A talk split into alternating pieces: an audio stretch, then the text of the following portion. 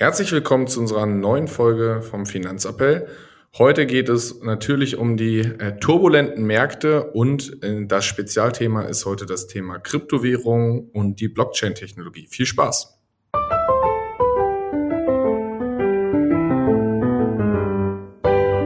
Finanzappell. Beratung on Demand.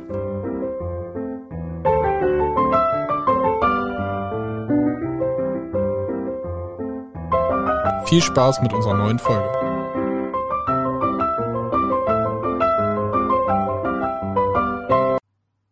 Ja, hallo Marius, wie geht's dir? Moin Moritz, ja, auch ganz gut, ne? kann mich nicht beklagen, herrliches Wetter.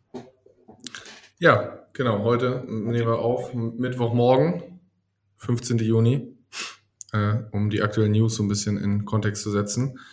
Und Genau. Was war erstmal, um reinzustarten, was war denn so erstmal dein Highlight der letzten Woche? Mein Highlight der letzten Woche, das ist eine hervorragende Frage. Ich würde sagen, war mal ein entspanntes, sagen wir ein relativ entspanntes Wochenende am Sonnensee, war ein nettes, spaßiges äh, Turnier am Wochenende, Volleyballturnier. Ja, definitiv, da kann ich mich anschließen. Wetter hat gepasst, Rasenvolleyballturnier hat Spaß gemacht. Ähm, genau, sonst ein anderes Highlight. Das Wetter war gut, äh, fand ich auch einfach äh, Highlight. Es ist endlich richtig Sommer. So ist es, wird Zeit auch. Genau, dann würde ich auch sagen, starten wir einmal flockig rein. Äh, wir haben mal wieder äh, Memes mitgebracht. Ich habe eins, hast du auch eins?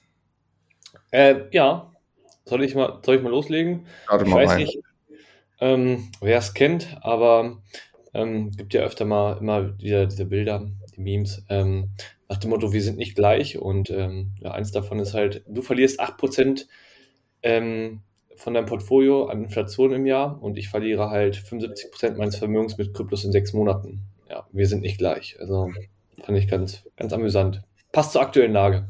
Perfekter Einstieg auch ins Thema Krypto. Äh, genau, sehr, sehr volatil aktuell. Äh, ich habe mir nebenbei auch mal schon die Charts aufgemacht, gehen wir gleich nochmal live rein. Ähm, ich habe auch noch eins mitgebracht.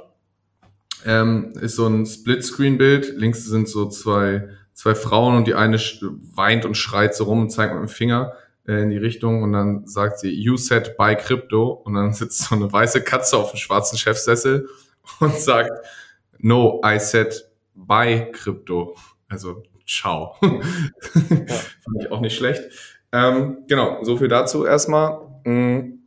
Würde aber sagen, bevor wir ins Thema Kryptowährung äh, tiefer einsteigen, lass uns ähm, erstmal in die aktuellen News gehen. Auch da ist einiges passiert, äh, dass wir erstmal da auch den Aktienmarkt, die politische Lage, wirtschaftliche Lage so kurz einmal zusammenfassen. Wie immer ganz kurz. Ja, wir, wir halten, ne, wird halt auch eine kurze Folge, glaube ich. Ähm, ja, wir haben ja relativ äh, viele News. Ja. Aber tatsächlich, heute spannender Tag, wo wir auch aufnehmen. Heute findet auch noch eine FED-Sitzung statt. Ja, alle rechnen damit, dass es hochgeht. Ja, genau. Also erster Punkt, Mai-Inflation ähm, war wieder 8,6 Prozent in der USA. Bedeutet, ja. ähm, wir hatten wieder einen Inflationsanstieg. Dementsprechend ähm, haben auch die Märkte, glaube ich, schon mal ein bisschen reagiert auf das Ganze. Kaum. Äh, kaum, ja. Äh, kommt gleich noch zu. Ähm, ja, und deshalb wird halt befürchtet, also von 0,5 Prozent äh, Zinsschritterhöhung ist sozusagen schon jeder ausgegangen, aber die Befürchtung ist sozusagen, dass heute beschlossen wird, dass ja, man die Inflation sozusagen immer noch nicht richtig eingedämpft hat, ähm, dass da eventuell auch ein Schritt kommen könnte um ja, 0,75 Punkte. Und ja, wenn das tatsächlich passieren sollte, dann bin ich gespannt tatsächlich, ähm, wie es die nächsten Tage weitergeht. Definitiv. Also es haben ja alle irgendwie mit den 8,6 Prozent Inflation äh, gerechnet, äh, mittlerweile schon. Ähm, weil es ja einfach anders, es war ja zu vorherzusehen, aber es ist natürlich die Thematik, warum haben die Märkte so weit nach unten reagiert? Weil einfach die Angst besteht, dass diese hohen Zinsschritte kommen und dass eigentlich die hohe Inflation nur durch ähm, eine wirkliche wirtschaftliche ja, Rezession äh, in Griff bekommen. Das heißt, da das Ganze ist jetzt teilweise schon eingepreist, die Frage ist immer, wie viel, aber wir befinden uns jetzt auch offiziell äh, im S&P 500 in einem Bärenmarkt. Jo. Wir haben seit dem Alltime High ungefähr jetzt 24 Prozent verloren und übrigens in den letzten fünf Tagen 11 Prozent, habe ich gerade mal kurz nachgeschaut. Also in Ja. den letzten fünf Tagen ist der S&P 500 11 Prozent nach unten gegangen. Das ist schon eine ordentliche Hausnummer. Und man merkt so langsam, dass die, die Angst am Markt äh, angekommen ist. Äh, es ist nicht mehr diese schnellen Erholungen, es wird sofort alles nachgekauft, sondern es ist jetzt wirklich mal so, hm, schauen wir mal. Mhm. Ja, wird spannend. Also ich finde es ganz, ganz amüsant tatsächlich so in den USA gefühlt so eine 8% Inflation, Zinsen erhöhen und äh, im Euroraum sind wir auch bei 8%, aber sind halt irgendwie immer noch gefühlt bei 0%, haben jetzt so den ersten Schritt, der, der da mal unternommen wurde, aber wir sind ja trotz dieser Erhöhung immer noch bei 0%, äh, nicht mehr negativ, na, 0 bis 0,25. Ja, aber Der nächste Schritt kann kommt- das ja auch super mit den Prognosen. Ja, und der nächste Schritt kommt, wenn ich da richtig informiert bin, erst im September. Also, Ja, definitiv. Und da ist ja die Frage, es gibt jetzt die ersten Vermutungen, warum hat die EZB eigentlich die, die erste Zinserhöhung, die eigentlich einmal geplant war, ausgesetzt? Hm, Da ist jetzt, so, sagen einige Experten, ja, das war so ein bisschen wegen der Frankreich-Wahl, um da quasi nicht noch mehr Feuer in- reinzuschmeißen, weil sonst hätte vielleicht die Herausforderin äh, dann doch gewonnen, was die ja deutlich europakritischer war als ähm, der Amtsinhaber. Das heißt, ja, stellen wir da Böses denkt, aber die EZB schiebt sich das vielleicht auch politisch so ein bisschen hin, wie es gerade passt. Und natürlich die hohe Staatsverschuldung oder Staatsverschuldungen. Hm, Da ist natürlich eine hohe Inflation auch nicht so schlecht. definitiv. Richtig. Ja, und spannend, EZB hat ähm, sozusagen ja mal wieder ne, ihre Prognosen äh, angepasst ähm, für die Konjunktur und sagen jetzt halt so nach dem Motto, ja, gehen halt runter, dass wir 2022 so eine Halbierung der Inflation sehen werden, auf 4% hinuntergehen ähm, und 23 nochmal eine Halbierung sehen werden der Inflationsrate auf, ja, sag mal 2%, aber erst 2024 sozusagen wieder unter 2% sein werden. Ähm, ich bin gespannt. Ich wette dagegen. Ja, tendenziell, ich bin auch immer, äh, immer gegen das, was die EZB sagt, weil ja, wir wissen alle, was dahinter steht. Ja. Ansonsten zusätzlich zur Inflation äh, mit den Zinserhöhungen jetzt das Thema, dass äh, die fünfjährigen äh, Anleihen auf den Euro und die 30-jährigen Anleihen sind dabei quasi zu invertieren, was ja ein in der Historie oft ein Zeichen für eine wirtschaftliche Rez Rezession war, weil das ist natürlich klar, wenn ich auf kurzfristige Anleihen mehr Zins kriege als auf die langfristigen, mh, ist das natürlich anlagemäßig äh, ein Thema, was die Wirtschaft beeinflussen wird. Def definitiv. Mh, Deswegen sind wir mal gespannt, wie das Ganze jetzt weitergeht. Und auch der Ukraine-Krieg ist ja nicht irgendwie dabei, äh, kurz vorm Ende zu sein. Irgendwie wird das eine never-ending Story. Keine Ahnung, jetzt ist der noch Sommer, aber in zwei, drei Monaten kann China auch schon wieder irgendwelche Lockdowns verhängen.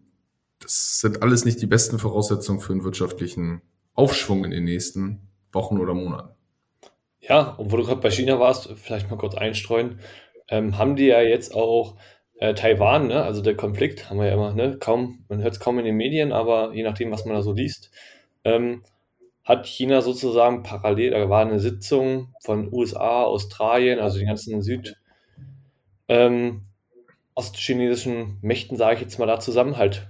Ähm, Japan war dabei, Australien war dabei, USA war dabei, viele fällt mir gerade nicht mehr ein, hatten halt eine Sitzung ne, zu der Lage da und so weiter. Parallel Mhm. hat halt Russland mit China eine Sitzung abgehalten äh, oder eine Übung, eine Waffenübung und ähm, da wurde halt auch geäußert von China, dass sie halt ähm, ja, sich da ganz krass, äh, sagen wir mal, Taiwan sozusagen als Ziel gesetzt haben, dass sie das, dass das ihr Land ist, sage ich jetzt mal so ungefähr, wie sie, oder einfach für sich betiteln wollen.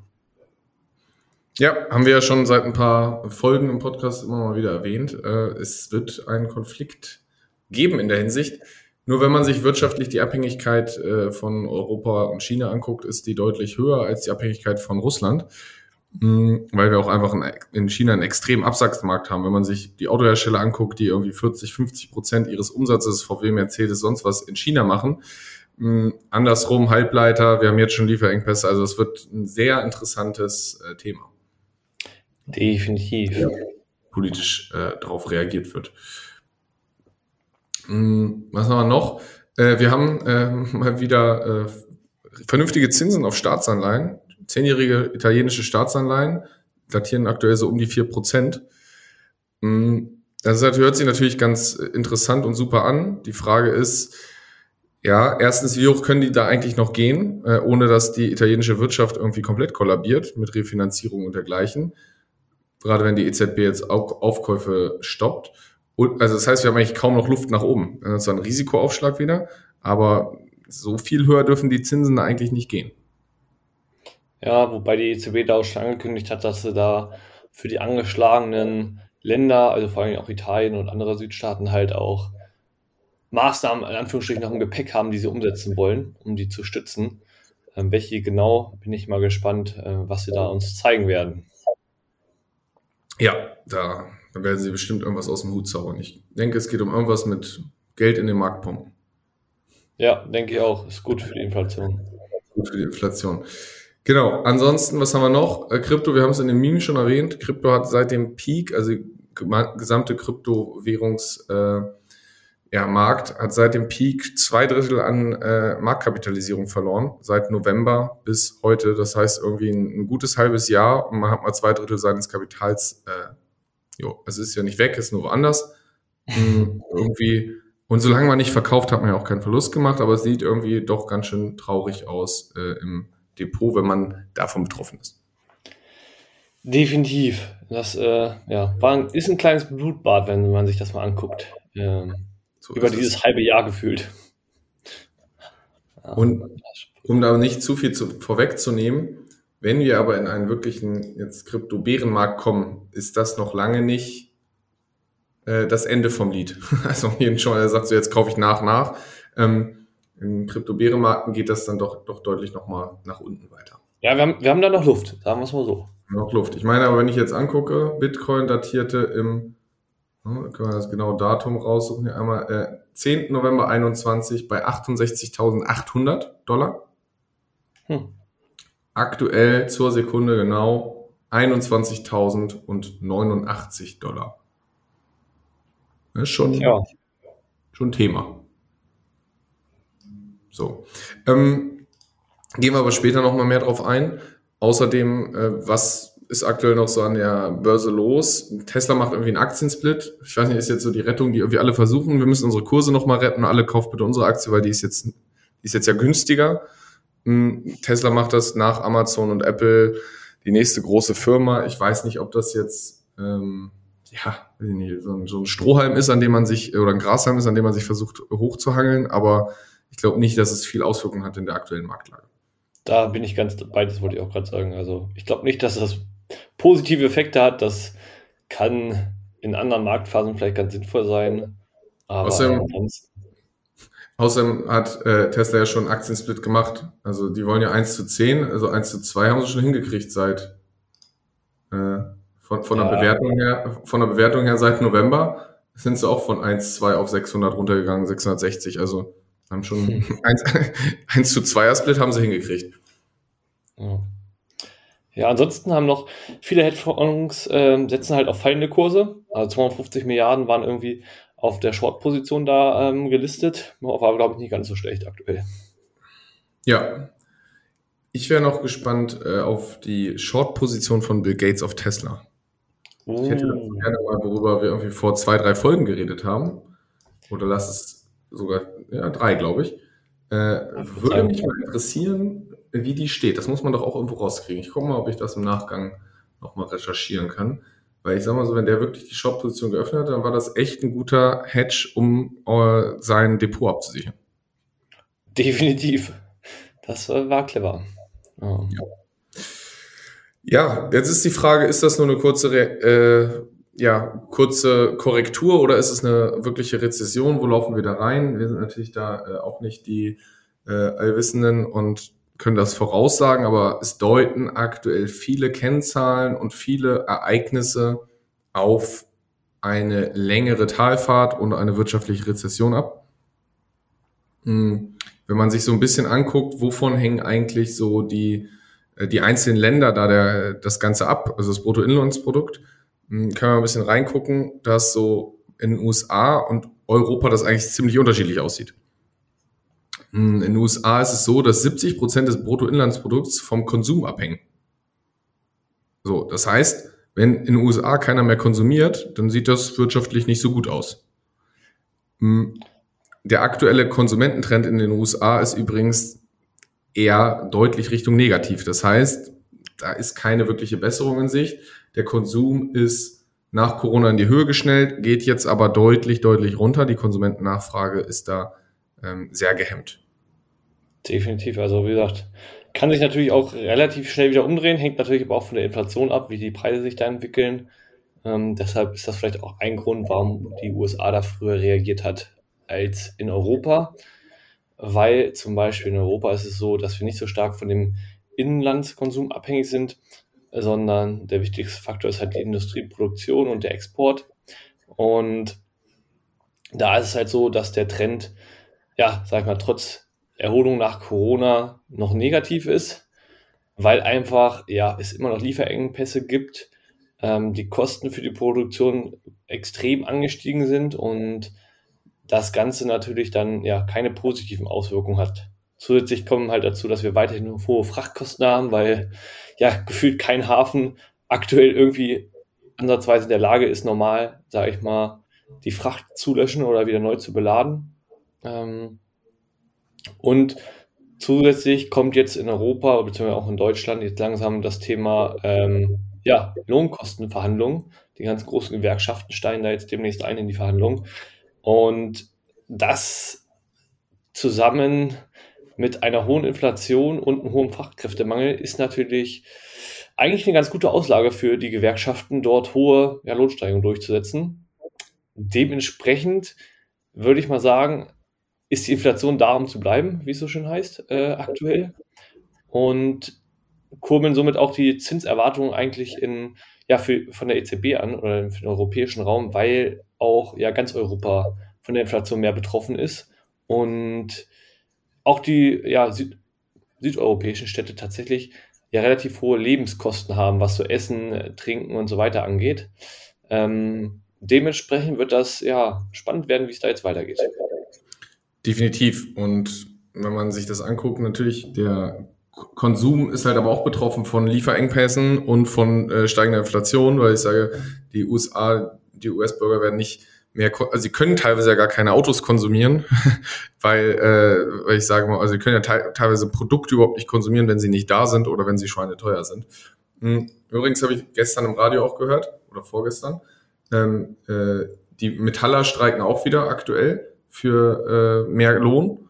Und äh, die Arbeitgeber waren jetzt zu einer Lohnerhöhung von 4,7 Prozent bereit, fordern aber das Doppelte. So, und die IG Metall beschäftigt übrigens 68.000 Menschen. Hm. Also es geht nur um Nordrhein-Westfalen, Niedersachsen und Bremen. Ne? Ähm, das heißt, wenn man überlegt, okay, wenn da einfach nochmal die Lohnkosten um wirklich auf 8% werden sie wahrscheinlich nicht hochgehen, aber lass es 6, 7 werden, damit die sich darauf einlassen, also das wird schon, schon eine Nummer. Also 8,2 sind gefordert, 4, 7 geboten. Wahrscheinlich trifft man sich in der Mitte bei 6 oder 7. Das wird schon auch die Produktionskosten da nochmal enorm in die Höhe schwellen lassen. Was wir in den letzten Folgen schon immer angeteasert haben. Nächste Runde der Inflation steht vor der Tür. So ist es. Mm. Ja. Ansonsten, ähm, ja, Thema vielleicht noch so ein bisschen Europa. Wie sind wir da gerade unterwegs im Wandel? Bisher haben wir so eine klassische Energieabhängigkeit ähm, von den USA, von Russland und ähm, bei erneuerbaren Energien wird sich das halt ähm, ja, wandeln hin zu China, mehr in den Raum wechseln, weil ja die ganzen Erneuerbaren, wenn man sich den Sektor mal anguckt, alles was mit Solar zu tun hat, kommt einfach aus China und wird dort produziert und auch das ganze Thema mit den seltenen Erden und Rohstoffen und so weiter, wo findet da die Verarbeitung statt?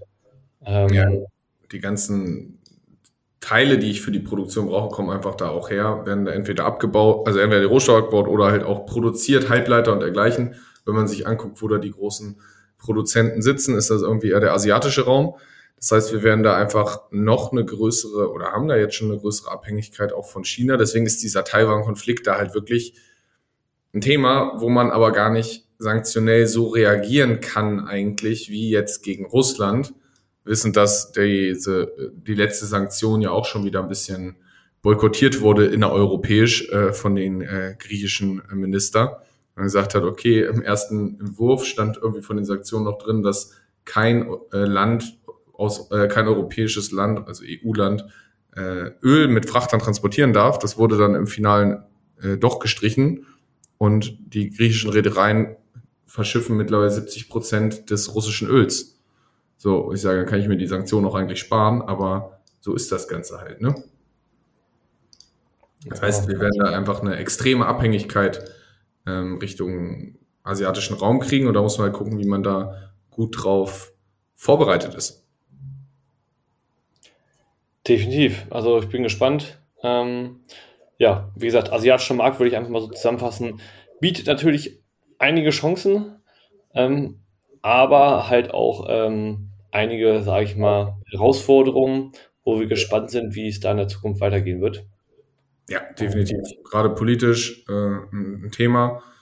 Natürlich trotzdem spannender Trend, aber man sollte da äh, vorsichtig sein und sich gut informieren. Ja. Genau, ansonsten noch, würde ich sagen, mal Trendausblick. Ja, wo geht es weiterhin mit der Wirtschaft? Stagflation oder Rezession? Wo befinden wir uns da? Ähm, man hört es jetzt ja immer wieder in den Medien. Vielleicht sollten wir das einmal kurz, kurz und knapp nochmal in zwei Sätzen definieren. Da, weil ich glaube, also Rezession hat wahrscheinlich jeder schon mal gehört. Trotzdem vielleicht einmal kurz wiedergegeben und Stag, äh, Stagflation, äh, was das eigentlich bedeutet. Weil Stagflation ist jetzt, glaube ich, nicht jedem Hörer vielleicht sofort ein Begriff. Ja, also Stagflation setzt sich zusammen aus Stagnation und Inflation ähm, ist halt eine konjunkturelle Situation, wo in Anführungsstrichen schwaches Wirtschaftswachstum auf eine gleichzeitig hohe Inflation trifft. Und dementsprechend, ähm, ja, nennt man das eine Stagflation. ähm, und da gibt es halt, ja, sage ich mal jetzt Probleme. Dann, wenn man eine hohe Inflation hat, ein schlechtes Wirtschaftswachstum, dann kann man halt auch, ähm, ja, wie wir es gerade sehen, die Zinsen in der Eurozone vielleicht nicht so anheben, wie man das normalerweise machen müsste, um die Inflation einzudämpfen und schickt dann die eh schon äh, angeschlagene, sag ich mal, ja, Wirtschaft äh, aus der Stagnation vielleicht auch noch in eine Re Rezession rein und dann haben wir noch größere Probleme. Genau, weil wenn die Wirtschaft stark steigen würde, könnte, man, könnte die Inflation ja auch hoch sein, weil wenn alle Unternehmen mehr, äh, mehr verdienen und die Arbeitnehmer auch und sonst was, und dann ist es nicht so schlimm, wenn die Produkte teurer werden. So ist es natürlich ein Thema. Und deswegen haben wir ja auch in den letzten Folgen mal schon wieder berichtet, haben gerade Unternehmen, die jetzt nicht liquide sind und viel Cash haben oder schon Gewinn machen, ein Problem, dass sie Leute entlassen müssen und die Kosten runterschrauben müssen, weil sie sonst einfach nicht mehr finanzierbar sind und sich nicht mehr über was halten können. Genau, so ist es. Und ja, da hatte die USA eigentlich noch eine bessere Ausgangslage als Europa, um die Zinsen am Anfang zu erhöhen. Ähm, ja, jetzt kommt da langsam, sage ich mal, der Wirtschaftssektor auch ein bisschen zurück, ähm, aber natürlich immer noch bessere Aussichten als in Europa. Definitiv. Ja, ansonsten würde ich sagen, starten wir dann einmal ins heutige äh, Thema rein. Thema. War, war mal wieder ein kurzer News-Part. Nur 23 Minuten. Ähm, ins Thema Kryptowährung, Blockchain, Technologie und dergleichen. Hm, was sind eigentlich Kryptowährungen? Ganz kurz zusammengefasst. Grundsätzlich ist ja, hat eigentlich aktuell jedes Land oder jede Währungsunion, wie zum Beispiel die äh, in, in Europa äh, mit dem Euro, haben eine eigene Währung, die durch Banknoten von Zentralbanken geschaffen werden. Hm. Das ist jetzt zum Beispiel anders, um mal das bekannteste Beispiel zu nehmen, beim Bitcoin ist es nicht so, dass es eine zentrale Einheit gibt, die irgendwie neue Bitcoins schafft, sondern das Ganze wird herausgegeben durch computerbasierte kryptografische Aufgaben, die gelöst werden müssen. Das heißt, das ist das sogenannte Mining. Damit werden in Anführungszeichen neue Bitcoins geschaffen. Die werden nicht wirklich geschaffen, sondern eigentlich werden Transaktionen bestätigt durch computeralgorithmische Prozesse. Ähm, werden im Endeffekt, wenn ich dir jetzt Geld senden wollen würde, Marius, dann müssten, müsste im Endeffekt das Ganze ja auf eine Blockchain geschrieben werden. Das heißt, meine Transaktion ist eine, also alle Transaktionen werden auf dieser Blockchain gespeichert, was dann einfach nichts anderes ist als eine dauerhafte Speicherung und Aneinanderkettung von allen Transaktionen, die mit Bitcoin stattfinden. Das heißt, wie werden die dann bestätigt? Da müssen Leute mit hoher Rechenleistung, also Computerleistung, müssen mathematische Rätsel lösen. Wie ein Puzzle kann man sich das vorstellen. Und wer als erstes das Puzzleteil reinsetzt und den Block fertig macht, das ist das letzte Puzzleteil, der bekommt dann ein Mining Reward, also eine Belohnung in Bitcoin ausgezahlt. Und so werden eigentlich neue Bitcoins geschaffen. Das ist eigentlich der Prozess. Es ist nicht so, dass man mit Mining irgendwie Bitcoin wirklich schafft, sondern so, man wird quasi dafür belohnt. Hm. Und es ist halt so, äh, dass im Gegensatz zum Zentralbankengeld die Bitcoins auf 21 Millionen Bitcoins beschränkt sind. Das heißt, die EZB oh. kann ja sagen, wir machen jetzt ja einfach noch mal ein paar Milliarden mehr. Bei Bitcoin ist da halt ein Deckel drauf. Ja, also hat, glaube ich, auch was ganz Gutes. Grundsätzlich ja. Findet ja nicht so leicht statt. Genau. Und Leitgedanke dahinter war ja eigentlich, dass man hinter Bitcoin gesagt hat, man möchte ein unabhängiges und fälschungssicheres Bezahlsystem schaffen, wo man sagt, okay, es können keine Banken oder Regierungen irgendwelche Entscheidungen treffen, die halt zu hoher Inflation oder sonst was führen. Jo. Auf der anderen Seite kann das natürlich dazu führen, wenn es eine begrenzte Geldmenge ist und dann kann es natürlich zu einer Deflation führen. Das ist natürlich nochmal äh, die andere Sichtweise. Hm, Deflation könnte dann auch schwierig werden, wenn keiner mehr das Geld ausgeben möchte. Das ist Weil wahr. Es ja. Wert steigt. Ich wollte sagen, spannende Sache auf jeden Fall. Ja, du hast dir den Prozess gut beschrieben, wie das Ganze so abläuft. Ähm, das Konzept von Bitcoin, so sage ich mal, dass ähm, die Konsensfindung nennt man findet da halt auf dem Proof of Work statt. Ähm, das, also gibt es verschiedene ähm, Möglichkeiten zur Konsensbildung. Das ist eine davon. Ähm, die hat natürlich hohe Energiekosten zur Folge, weil man eine hohe Rechenleistung braucht, ähm, um halt diese mathematischen Rätsel zu lösen. Und da ist auch, ja, tatsächlich äh, wurden dann so spezielle Grafikkarten auch entwickelt, ähm, die extrem teuer sind, hohen Stromverbrauch haben. Ähm, und man sagt halt, dass Kryptowährungen halt sozusagen klimaschädlich sind. Und das ist halt auch so ein Grund, warum die EZB gerade mal wieder ne, ähm, das Ganze regulieren will oder verbieten will. Habe ich gerade heute Morgen noch gelesen. Ähm, dass das ganze ja, Proof-of-Work-System da sozusagen verboten oder eingeschränkt werden soll, weil die das nachweisen sollen, wie viel, ne, wie klimaschädlich das ist und so weiter. Ähm, mal gucken, was da wieder kommt, ist gerade nochmal wieder so in Diskussion. Genau, China hat das ja auch schon öfter mal verboten. Hm, Im Endeffekt wird dann in anderen Ländern das Ganze aufgebaut, da werden ja ganze, das sind ja nicht mehr normale Computer. Also wir können uns ja auch unser, unser Laptop jetzt anschließen und daran machen. Wir hätten halt kaum die, also wir würden da kaum was mit verdienen, weil da sind teilweise muss man sich vorstellen, da sind Lagerhallen, die sind tausende Quadratmeter groß, wo nur diese Grafikkarten zusammengeschaltet sind, um das quasi zu lösen. Hm, wo aber aktuell die Thematik immer wieder ist, wenn der Bitcoin so stark fällt wie jetzt zum Beispiel, dass es sich irgendwann nicht mehr lohnt, das Ganze zu meinen und dann halt sowas auch abgeschaltet wird, das ist halt dann die Thematik, wie dezentral ist eigentlich dieses Netzwerk, weil eine große Mining Power, also das heißt äh, im Endeffekt ja der Konsens, wird teilweise von wenigen Ländern gehalten. Es war eine ganze Zeit lang, dass über 50 Prozent fast von China gehalten werden. Und wenn ich natürlich eine Mehrheit darin habe, dann kann ich auch diese Blockchain manipulieren. Das heißt quasi, ich könnte ja selber sagen, ja, hier sind irgendwie einem 1000 Bitcoin angekommen, die aber gar nicht angekommen sind. Das heißt, da ist halt auch immer die Frage, wie dezentral ist eigentlich dieses System wirklich? Mittlerweile aufgrund der globalen Thematik eigentlich relativ dezentral. Die Frage ist noch, wo kommt das Ganze eigentlich her? Also wer hat denn diesen Bitcoin eigentlich erfunden? Jo, das äh, weiß keiner so richtig genau.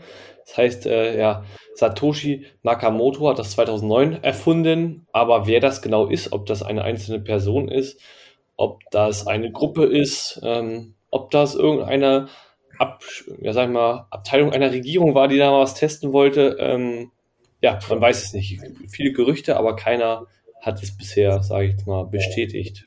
Ich finde, das hört sich an wie so ein, entweder eine Hackergruppe, also vom Namen, oder wie so eine äh, Anime-Figur. Satoshi Nakamoto. Ja, CIA ist immer mal wieder im Gespräch, keiner weiß, was es ist. Der hat auch noch irgendwie zig, zigtausende Millionen äh, Bitcoin auf seinem Wallet, die aber seit Gründung nicht bewegt wurden. Also seit 2009 liegen die da irgendwo. Also entweder hat er seinen Key selber verloren und Gott, kein hat keinen Zugriff mal drauf oder es liegt halt einfach da so und man ist gespannt. Hm. Es gibt ja noch mehrere äh, Kryptowährungen außer Bitcoin. Äh, wir würden vielleicht einfach mal kurz so die, so die Top 10 einmal kurz durchrattern, dass man wenigstens mal so mehr als eine gehört hat. Bitcoin ist ja so in aller Munde. Hm, Ethereum oder Ether ist ja noch so vielleicht die zweitbekannteste, würde ich jetzt mal behaupten. Da können auch noch viele was mit anfangen. Hm, Bitcoin ja 2009 ins Leben gerufen, Ethereum dann 2015, also schon mal deutlich später.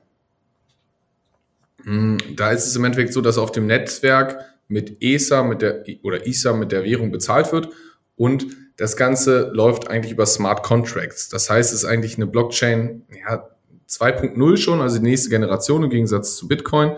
Das heißt, da kann man im Endeffekt Verträge auf dieser Blockchain schließen. Das heißt, wenn ich jetzt dir, ich könnte dir jetzt, sagen wir, zwei, zwei ISA schicken und dafür würden wir festhalten in diesem Smart Contract, dass äh, ich dafür dein Auto kaufe. Das heißt, es ist einfach bestätigt und jeder weiß, es ist Übergang, das Auto geht von dir zu mir.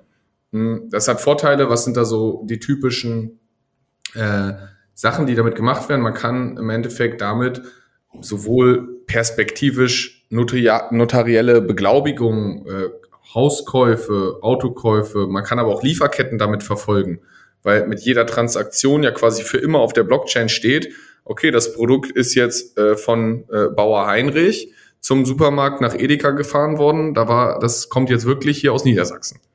Das heißt, ist eine große Thematik dahinter, wie das Ganze funktionieren kann. Ähm, und das Ganze ist anders als beim Bitcoin, was ja ein offenes Netzwerk ist, wo die Gemeinschaft das Ganze größtenteils bestimmt, äh, wurde das Ganze von Vitali äh, Buterin äh, erfunden. Das ist der Gründer von Ethereum. Das ist so ein so ein sehr technisch basierter Informatiker. Mm, und es funktioniert im Gegensatz zu Bitcoin, im Gegensatz zum Proof of Work, zum, auf dem Proof of Stake. Das heißt, das Netzwerk bestätigt das Ganze ohne diese extreme Rechenleistung. Sondern im Endeffekt damit, dass Leute ihr Geld, also ihre Coins zur Verfügung stellen und dann sagen, okay, wir äh, bestätigen damit, dadurch, dass sie jetzt hier irgendwie gelockt sind, bestätigen wir diese Transaktion. Und wenn dann genug bestätigt haben, dann äh, ist die Transaktion quasi in den Block geschrieben. Ja, willst du gleich weitermachen mit den Coins? Einmal. Mach ich gleich einmal runter. Okay, gut. So, Thematik ist, Ethereum hat noch einen Vorteil, man kann äh, auf, äh, darauf auch eigene Coins bauen, also dezentrale Apps und NFTs sind darauf auch ausgelegt. Sowohl bei Bitcoin als auch bei Ethereum muss man sagen, noch ein großer Punkt ist, wir haben extrem lange Transaktionszeiten und Transaktionskosten oft. Das heißt, wenn das Netzwerk überlastet ist, kann es sein, dass ihr extrem viel bezahlen muss und dass es lange dauert.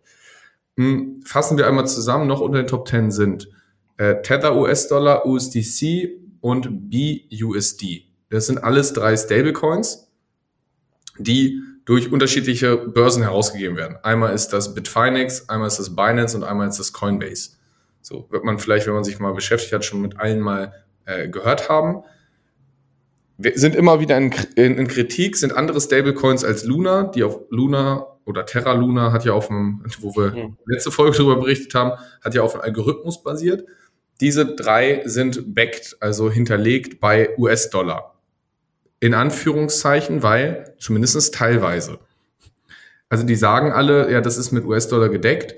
Bei Tether US-Dollar von Bitfinex ist aber seit mindestens vier, fünf Jahren die Diskussion, wie viel US-Dollar liegen da wirklich im Tresor? Also die Thematik ist, die haben am Anfang gesagt, das sind 100 Prozent, also ein US-Dollar ist ein US-Dollar Tether. Mittlerweile sind sie runtergegangen auf so 50, 60 Prozent und der Rest ist übrigens witzigerweise äh, in Kryptowährung investiert. Das heißt, wie stabil ist eigentlich so ein Stablecoin? Ist eine gute Frage. Und die großen Börsen werden eh immer wieder dafür quasi geblamed, dass sie die, die Märkte manipulieren sollen, weil sie können ja im Endeffekt auch einfach, also wenn es nicht 100% gebackt ist, können sie ja einfach mal eine Million US-Dollar Tether drucken. Also erschaffen mit einem Klick. Weil es guckt ja keiner in den Tresor. Das heißt, da ist auch immer wieder so eine Frage. Die letzten drei unter den Top 10 sind äh, der BNB-Token. Das ist einfach der äh, Token von Binance, der größten Kryptobörse. Mm, dann haben wir noch Cardano, das ist Next Generation von Ethereum, sage ich mal so, Blockchain 3.0, auch Proof of Stake, ist aber deutlich, hat im Endeffekt die Geschwindigkeits- und äh, die Kostenprobleme von Ethereum gelöst. Sonst kann man da auch NFTs und D-Apps machen. Also ist im Endeffekt das modernere Ethereum. Ähm, und XRP von der Ripple Foundation äh, ist im Endeffekt so das schwarze Schaf unter den Kryptowährungen, sage ich mal so. Weil alle anderen sind so gegen das System, gegen das bestehende Bankensystem. Wir wollen das äh, dezentral machen, sonst was. Und die Ripple Foundation mit XRP äh, werden auch schon einige gehört haben. Da ist das Ziel eigentlich eine Brückenwährung zu schaffen. Das heißt, dass internationale Transfers einfach günstiger werden. Wie schafft man das Ganze cool? Ja, indem man sagt, also weil aktuell ist es so, war, war der günstigste Weg, Geld von hier in die USA zu transferieren, ist eine größere Menge. Ich sage, ich schnapp mir einen Koffer Geld, steige ins Flugzeug und fahre darüber. Äh, flieg. Fahren ist mit dem Flugzeug auch schwer. Das heißt, äh, über Swift ist halt einfach das System ist extrem überaltet und XRP möchte mit sehr geringen Kosten und sehr, sehr schnellen Transaktionen in Sekunden- und Millisekundenbereich im Endeffekt Swift ersetzen, arbeitet dafür aber mit Banken zusammen. Und deswegen im Krypto, in der Kryptoszene sind Banken und Zentralbanken das Schlimmste. Und Ripple und XRP gehen halt genau da rein. Sind aktuell mit der SEC äh, in den USA seit ähm, 2020 in, einem, äh, in einem Gerichtsverhandlung, ob die Tokens als nicht registrierte Wertpapiere verkauft wurden, also die XRPs, was aber in diesem Jahr abgeschlossen werden soll. Und dann schauen wir mal, was dabei rauskommt. Diese Entscheidung ist für alle Kryptowährungen aber entscheidend, weil wenn der eine das ist, dann ist es sehr wahrscheinlich, dass alle anderen das auch sind. Das so einmal als Roundup die Top 10 unter den Kryptowährungen. Ja, spannende Sache. Haben alle, glaube ich, ganz stark gerade an Marktkapitalisierung verloren. Ja, ähm, also das, das definitiv. Bitcoin haben wir eben schon mal so gesagt. Ähm, also auch jetzt gerade live, ne? also 24 Stunden Performance von Bitcoin minus 3,3, Ethereum minus 5,4, XRP minus 4,1. Ähm, das ist schon ganz ordentlich. Definitiv. Ja, was ist denn eigentlich diese Blockchain-Technologie? Du hast es ja vorhin schon mal, sage ich mal, kurz und knapp abgebildet. Ja. Ähm, letztendlich kann man sich das so vorstellen, dass die Blockchain nichts anderes ist als eine große Datenbank, wo man sozusagen mit einem Ursprungsblock gestartet hat, wo Informationen drin stehen und dort werden immer neue Datenblöcke chronologisch angehängt. Aber natürlich werden sie vorher halt überprüft und bestätigt durch diesen Proof of äh, Work in dem Fall. Und somit bildet die Blockchain sozusagen eine, also eine Block- und Chain-Kette, Englisch, ähm, wer da nicht ganz auf dem englischen Level ist, ähm, lässt sich halt gut herleiten. Da bilden sich halt so Blöcke, Ketten dann, wo historische Datensätze abgespeichert sind. Und ja, somit ermöglicht halt eine Blockchain Informationen dezentral von vielen Teilnehmern ja sozusagen gemeinsam ja, zu bestätigen und das Ganze halt fälschungssicher. Wie fälschungssicher das ist, haben wir vorhin gerade schon ja, mal gesagt. Ähm, ist es relativ sicher, man muss aber trotzdem immer gucken, wie sind da eigentlich gerade die Mining Power auf der Welt verteilt. Genau. Beziehungsweise und, Stake geht ja auch Blockchain. Das heißt, welchen Funktionsalgorithmus habe ich da eigentlich hinter? Wie funktioniert das und wie ist da die Verteilung? Genau so ist es. Und ja, dementsprechend ist es, sage ich mal einfach, kann man sich das Ganze als so ein dezentrales Register oder Hauptbuch vorstellen. Und dann haben wir auch schon relativ viel mal über NFTs geredet. Wir hatten es auch schon in einer Folge kurz erklärt. Ähm, das bekannteste Bild ist, glaube ich, das mit diesen Affen, ähm, was jeder kennt, die sich die Augen, Ohren und ähm, was kann ich, den Mund zuhalten. Jawohl, hier. Ähm, ja. Und was ist eigentlich NFTs? NFTs ist letztendlich ein anderes Wort für Token und das ist ja in diesem Zusammenhang ein Vermögenswert oder ein Vermögensgegenstand. Ja. Jetzt höre ich mich gerade doppelt bei dir. Du hast dich doppelt bei mir? Ja, also wenn ich spreche, kommt was von dir zurück. Jetzt ist besser auf jeden Fall. Ähm, Sehr gut, dann hoffen wir, dass es genau. so bleibt. Hm. Ja, äh, genau. Und was sind im Endeffekt so äh, kurz und knapp vielleicht äh, nochmal die Thematik, okay, NFTs, was wir gerade so erläutert, auch die kriegen jetzt natürlich gut auf die Mütze, ähm, weil ich meine, die sind im Endeffekt auch auf dieser Blockchain geschrieben und es ist auch eigentlich eher ein Spekulationsobjekt, weil ich sag mal so, warum ist dieses Affenbild jetzt irgendwie so viel wert? Ja, weil irgendwer dazu bereit ist, so viel dafür zu zahlen, ist da wirklich ein Wert hinter, weiß ich nicht. Hm. Man kann irgendwie bei diesen ganzen Sachen sagen, es gibt super viele interessante Projekte auf dieser Blockchain. Hm, sowohl NFTs haben, sind ja ein, ein, super Thema, um Künstlern und Musikern zum Beispiel ihre Rechte zu sichern digital. Aber die Frage ist ja, wie, wie brauche ich dafür, also wie hoch ist der Wert da wirklich und brauche ich dafür wirklich immer einen eigenen Token und wie viel ist dieser Token wert? Weil wer hat denn Lust auf, es gibt mittlerweile 10.800 Kryptowährungen. Also, und wer braucht denn 10.800 Währungen weltweit? Da bist du ja nur noch am Hin- und Her tauschen. Und ja. das heißt, die Projekte finanzieren sich halt immer darüber, neue, also dass sie sagen, hier, wir haben eigenen Token. Die Frage ist, naja, brauche ich auf Binance, auf der Kryptobörse wirklich diesen eigenen Token oder kann ich nicht auch ohne auskommen? Welcher Wert steckt dahinter? Äh, das heißt, von den 10.800 Währungen werden sich wahrscheinlich keine Ahnung, wie damals beim, beim Internetboom, vielleicht werden sich fünf oder zehn, vielleicht auch 20 durchsetzen, aber das ist halt eine, eine riskanter Zock, wenn ich sage, ja, ich weiß, welcher das ist. So ist es. Wo wir gerade bei riskanten Zocks sind, passt auch das Thema, finde ich, Hacks und Scams ganz gut.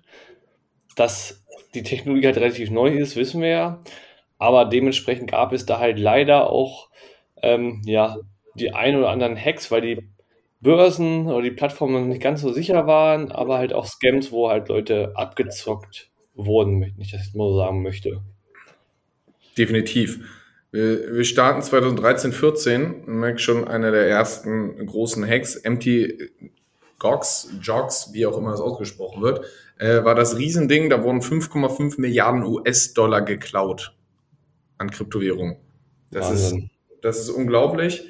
Ähm, wir gehen weiter. Bitfinex, haben wir eben schon mal angesprochen, auch eine sehr große Börse. 2016 880 Millionen US-Dollar. Coincheck 2018 534 Millionen.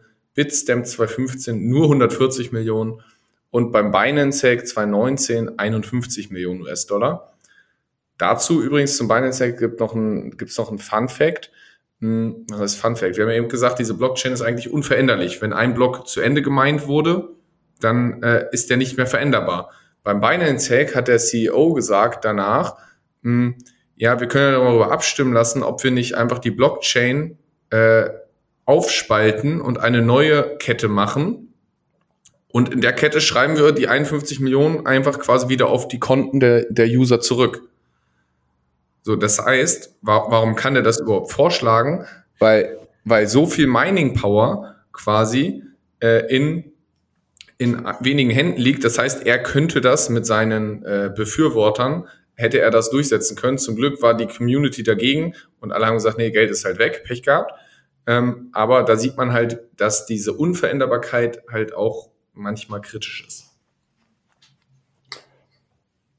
Ja, dann haben wir noch den letzten, 2022. Terra Luna, 2,7 Milliarden war auch genau. nochmal einer der größeren Hacks. Genau, da haben wir ja schon eine Folge drüber gemacht. Wer da nochmal mehr reinzuhören will, was das eigentlich äh, genau war. Die 2,7 Milliarden werden jetzt dem CEO vorgeworfen, äh, dass er die entnommen haben soll, bevor das Ganze passiert ist. Mhm. Insgesamt habe ich jetzt gelesen, soll der Hack, also soll das Ganze, das ist ja kein richtiger Hack, sondern eher ein Scam. Das heißt, die ja. Leute wurden eher verarscht aber die, weil der Algorithmus auch einfach nicht funktioniert hat. Deswegen haben sie jetzt ja gleich Terra Luna 2.0 gemacht, aber dafür gerne in die äh, letzte Folge hören. Mhm. Aber jetzt habe ich gelesen, der, der, die, das Ausmaß von, dieser Ter von diesem Terra Luna Crash soll sogar größer sein als vom äh, MT Jogs damals. Also das heißt, wir reden wahrscheinlich über mehr als 5 Milliarden. Wahnsinn. So, das heißt, da sieht man einfach, das haben wir nur mit reingenommen, um zu zeigen, wie unreguliert dieser Markt wirklich ist und wie gefährlich es auch äh, ist, einfach da zu sagen, ich mache im Endeffekt meine Altersvorsorge oder vielleicht meinen Vermögensaufbau mit Kryptowährung oder Blockchain.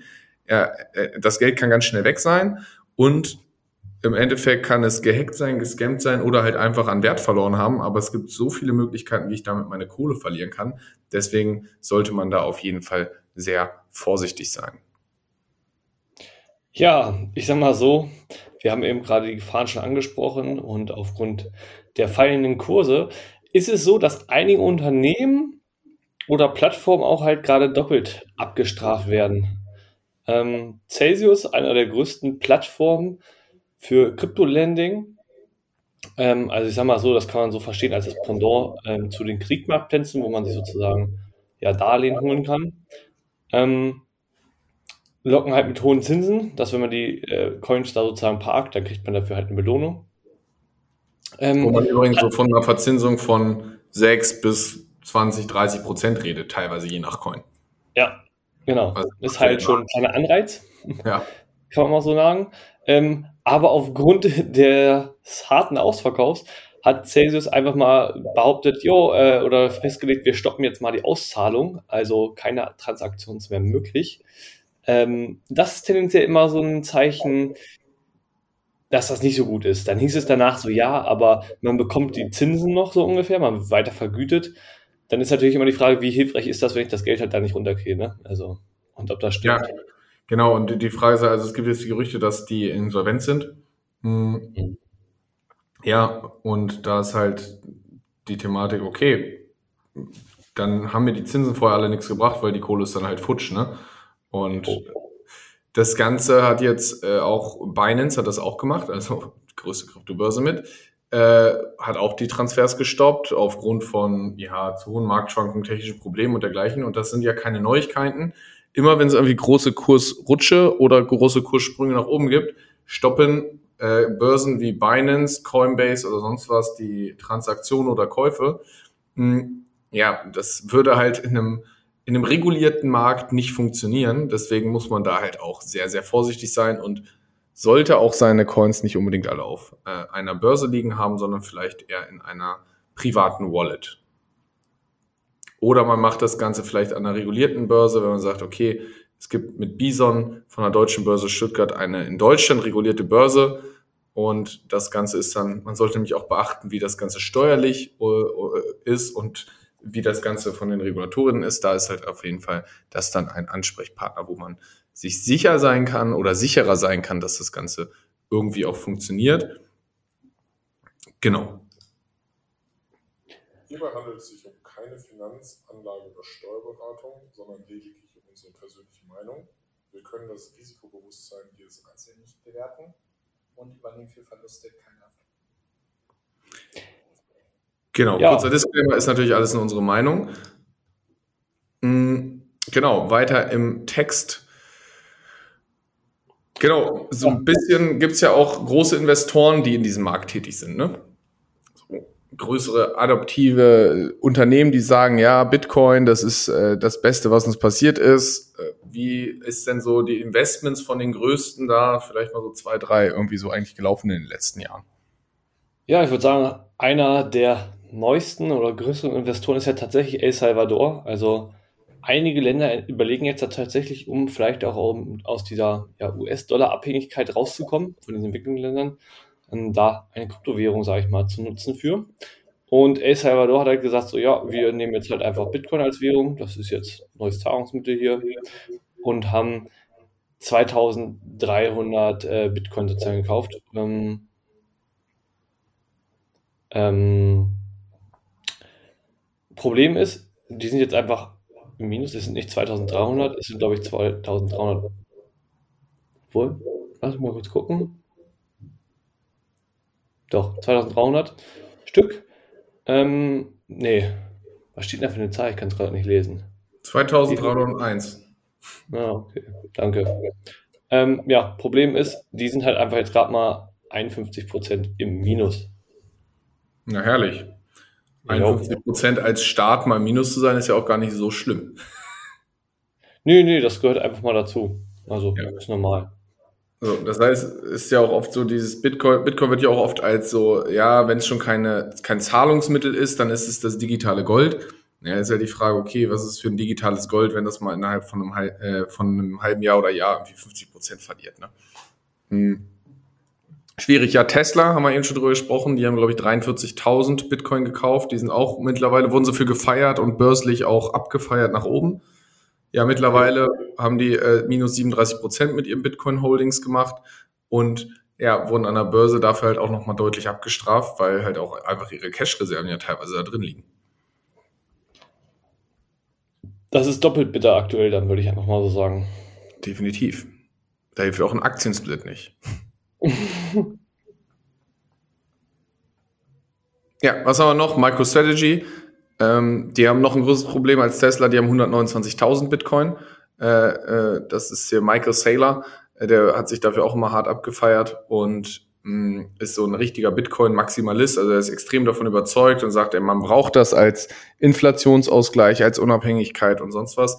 Ja, die sind bei minus 28 Prozent und Überraschung, auch die Aktie hat dann halt ordentlich auf den Deckel gekriegt. Ja. Zusätzlich gibt es auch noch Square. Ähm, die haben 8000 Bitcoins, sind bei minus 20 Prozent. Und dasselbe sage ich jetzt mal wie bei MicroStrategy, Gottes Willen, richtige Sprachfehler, ähm, kam es auch zum Abverkauf am Aktienmarkt. Ja, was man aber trotzdem jetzt äh, beobachten kann in den aktuellen Märkten, wo es so weit runtergegangen ist, dass die, die Wallets mit über 10.000 Bitcoin, also so die Teslas, die MicroStrategies, Square wird da jetzt auch hinkommen wahrscheinlich, dass die nachkaufen. Das heißt, es gibt immer mehr Wallets über 10.000 Bitcoin. Das heißt, die großen Investoren kaufen aktuell nach. Das heißt nicht, dass das jetzt irgendwie der Boden ist oder sonst was, aber es äh, zeigt schon, dass das Ganze schon sehr äh, Retail getrieben ist, diese Verkaufs- äh, dass halt jetzt einfach viele Kleinanleger auch in Panik geraten und sagen, ja, ich muss jetzt verkaufen. Warum? Wahrscheinlich, weil auch zu viel Geld reingelegt wurde. Nicht so diese typischen äh, 1%, ne, die ich irgendwie vielleicht mal als Zockerei da reinschmeiße, sondern wahrscheinlich deutlich mehr, weil man wurde irgendwie vielleicht gierig und wollte große Gewinne erwirtschaften. Ja, spannend, wirklich. Also das haben wir auch schon mal mit Terra Luna da, mit dem ähm, Scam, sage ich jetzt mal, ein ähm, bisschen erläutert, dass einige Leute da tatsächlich zu viel Geld, ihr ganzes Vermögen, Altersvorsorge ähm, investiert haben und dementsprechend da leider jetzt gerade sehr böse abgestraft wurden, aber das passiert dann. Genau. Dann haben wir äh, ne, Thema Entlassungswellen beschäftigen uns irgendwie schon länger. Ähm, Entlassungswellen auch am Kryptomarkt. Crypto.com entlässt 260 Mitarbeiter, haben sie äh, vorgestern, glaube ich, verkündet. Das sind immerhin 5% der Belegschaft. Hm, jetzt hat sich der Coinbase-CEO heute äh, hingestellt und, oder gestern Abend, äh, hat gesagt, das kann ich toppen. Brian Armstrong hat gesagt, wir müssen äh, 18% unseres kompletten Mitarbeiterstamms entlassen. 18%. Ja, ich würde sagen, die haben da, sage ich mal, das gleiche Problem, also ne, alle Kryptobörsen und so weiter mit Angestellten, was halt auch die ganzen Tech-Unternehmen haben. Wenn die halt noch nicht profitabel sind und es an den Märkten so crasht, dann Kurzer, genau, da muss man halt den Fakt dazu bringen, dass Coinbase in der Spitze beim Börsengang, beim IPO im April 21 irgendwie für 430 US-Dollar gehandelt wurde und mittlerweile für 51. Also das heißt, da ist halt auch einfach ein ein Kursverfall, wo man sagt, ja, und das ist halt langsam schwierig, wenn ich da nicht profitabel bin. Ne? Und die hängen natürlich ja. am Transaktionsvolumen und ja, wenn, wenn der Markt so runtergeht, dann ist es natürlich schwierig.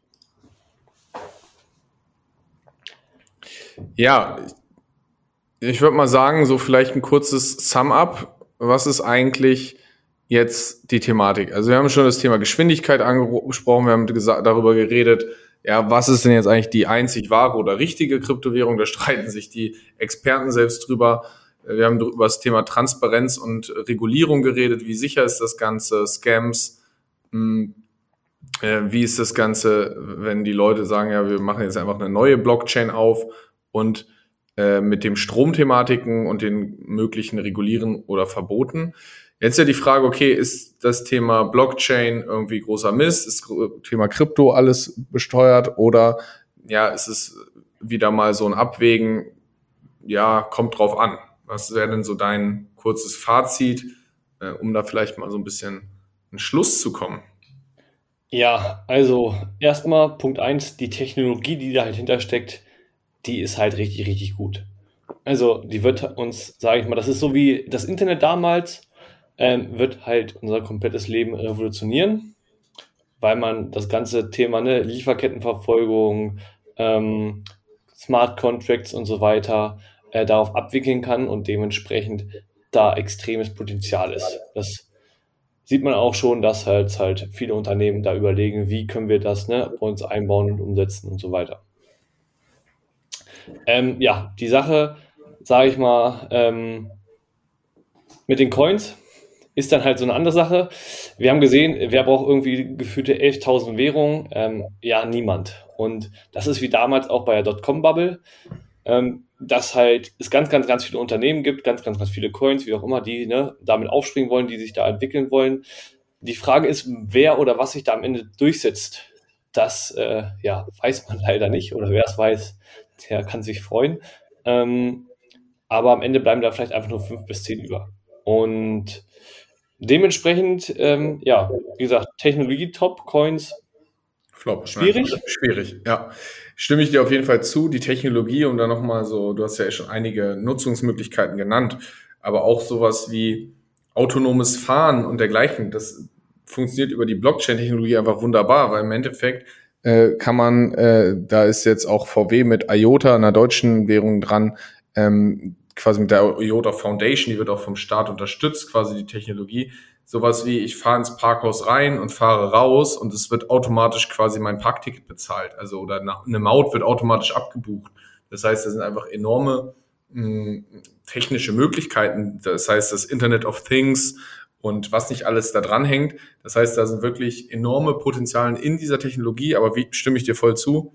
Ja, die Coins, das ist halt die Frage. Ne? Bitcoin und Ethereum sind viel zu langsam und zu teuer, um wirklich als Zahlungsmittel durchzugehen. Jetzt werden einige Bitcoin-Maximalisten kommen und sagen, ja, aber das Lightning Network, ja, da wird seit fünf Jahren drüber geredet und Ethereum ähm, verhaut Ethereum 3.0 auch seit zwei Jahren. Das heißt also, das heißt, die Entwicklung ist halt auch sehr, sehr zäh und ähm, das funktioniert halt als Zahlungsmittel auch insofern nicht, wenn der Bitcoin-Preis immer oder die Preise allgemein so stark schwanken, gibt da, also damit, dann bezahlt doch keiner damit. Also allein dieser äh, Pizza-Dude, der da irgendwie für ein paar Millionen sich Pizza gekauft hat mal vor zehn Jahren, der beißt sich doch jetzt in, äh, in allerwertesten. Hm. Das heißt, da stimme ich dir voll zu. Und ich glaube auch nicht, dass Zentralbanken und Politik sich das Geldmonopol aus der, äh, aus der Hand nehmen lassen. Weil die Thematik ist, warum sollten sie das zulassen? Und China, EU und auch die USA ähm, entwickeln schon digitale Landeswährungen, Zentralbankencoins, wo sie dann im Endeffekt noch einfacher als jetzt schon das Ganze zentral digital schaffen, steuern können. Hm, wo ich eher glaube, ja, es werden, es wird Kryptowährungen in Zukunft weiterhin geben, aber wie du schon sagst, eher nur noch ein paar. Und das andere sind eigentlich, äh, ich sag mal so, gefakte Startup-Finanzierung, äh, IPOs oder sonst was, um im Endeffekt Projekte zu finanzieren. Und das haben wir in der Vergangenheit schon gesehen, dass auch diese Finanzierungen da schon oft gescheitert sind. Definitiv. Also sehe ich ähnlich wie du. Das ganze Thema Regulierung ähm, ne, durch die ganzen Regierungen wird da ja noch ein großes Thema werden und es ist einfach aktuell weiterhin die ganzen Coins ein Spekulationsobjekt, wenn ich das mal so zusammenfassen darf. Und von seinem allgemeinen Vermögen, Kapital, was man so hat, sollte man halt ja grob ein Prozent halt in Krypto stecken, denn aus meiner Sicht ist das halt aktuell ganz klar eher so eine Zockerei. Kann man vielleicht äh, statt Tipico machen. Ja. So. Genau. Ein Prozent ist ja auch so diese Empfehlung, die JP Morgan mal ausgeführt hat. Das heißt, wenn ich sage, ich mache keine Ahnung, ich spare 1000 Euro für Vermögensaufbau, kann ich ein Prozent davon irgendwie auch in eine Krypto werfen. Hm, man sollte da halt wirklich auch, und selbst das ist eine Thematik nur für Leute, die halt diese Kursschwankungen auch aushalten können und Geld, was sie wirklich nicht brauchen. Hm, ja, was ich noch, äh, so als kurzer Ausblick vielleicht, ich glaube, das ist so als Roundup, oder hast du noch was zur Zusammenfassung? Ich glaube, es ist eigentlich so ganz, ganz gut zusammengefasst. Hm. Ja, nee, wie gesagt, passt. Passt. Sehr gut. Kurzer Ausblick.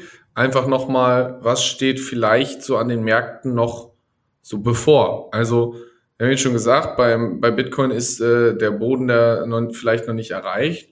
Wenn man sich anguckt, Bitcoin ist jetzt ja wirklich in einem Bärenmarkt und aktuell stehen wir ja so bei minus 60 Prozent.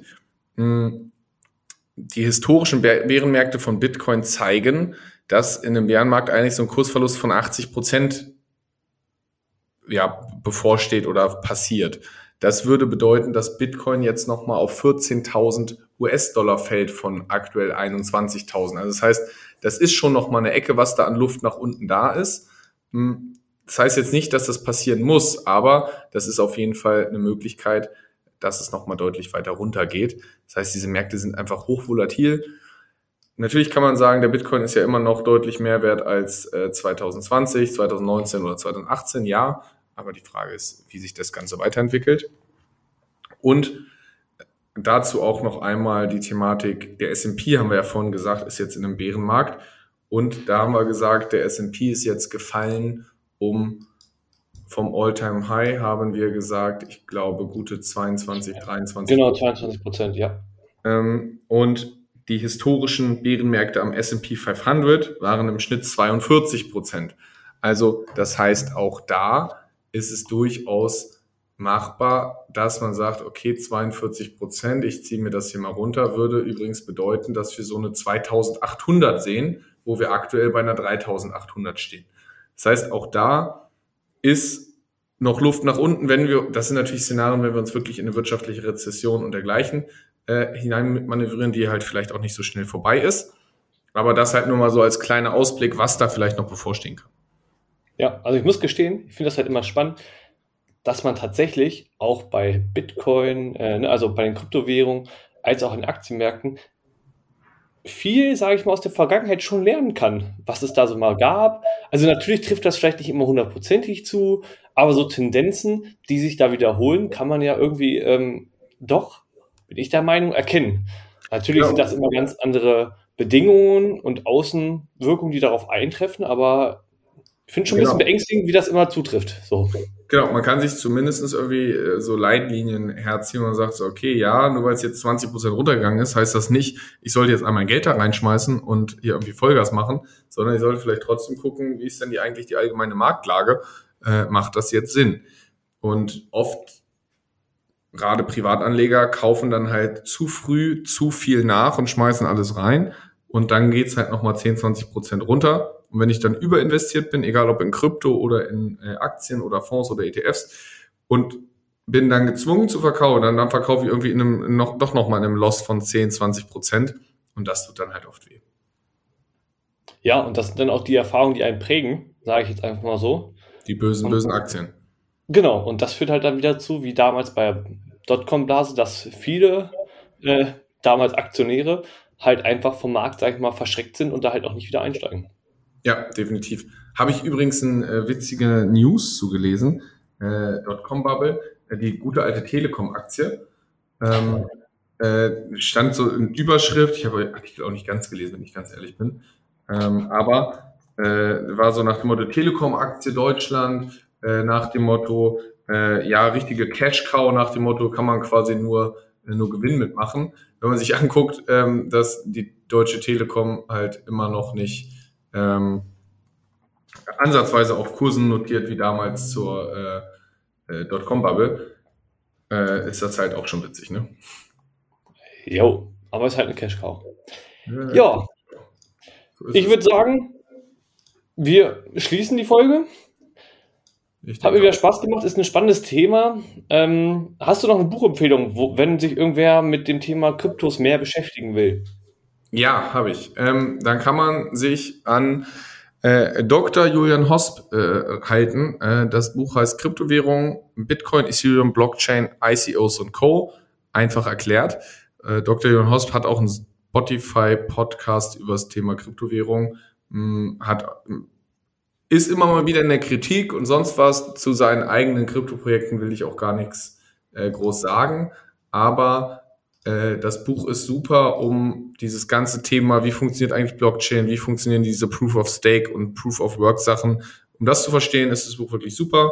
Also selber gelesen, ist so ein kleines Taschenbuch, lässt sich gut durchlesen, wer da einfach mal ein bisschen tiefer einsteigen möchte. Sehr schön. Dann würde ich sagen, ähm, wir sehen uns später. ähm, ja. Und ja, ansonsten, wir sehen, hören uns nächste Woche wieder. Genau, bis nächste Woche. Ciao. Ciao, ciao.